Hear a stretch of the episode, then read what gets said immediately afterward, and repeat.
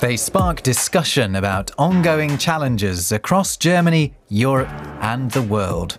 That's the best way to describe the lectures at the Helmut Schmidt Foundation.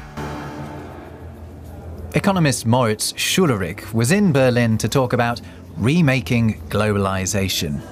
He's looking at whether globalization is a curse or a blessing for democracy.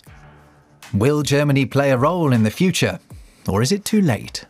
In Germany, we often do not really talk about what are um, the role of the state, what can the role actually do, uh, the state actually do in shaping the global economy. And I think this is really important to have this conversation and, and as a first step to actually engage in a different um, debate and actually doing something.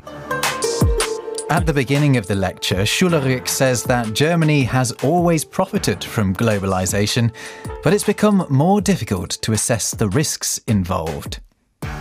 For instance, Western computer chips found in washing machines could end up in Russian weapons systems.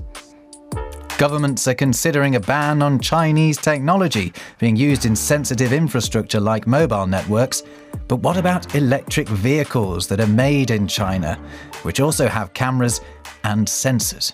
So these cars driving the streets of Berlin, wherever, are filming everything that's happening around them. They're recording everything that's going around, going on, and they're sharing all these data with their companies, and they're producing the mother company, if you will, in China.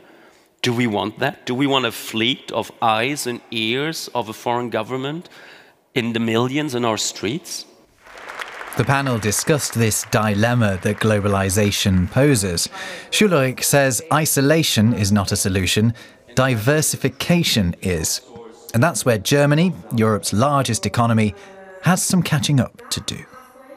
Germany uh, made three big bets a bet on cheap Russian energy as a uh, energy source for its industry, a bet on uh, the US as the provider of military uh, security, and a bet on China as the engine for German export growth. And all of these three bets uh, have now run their course, if you will.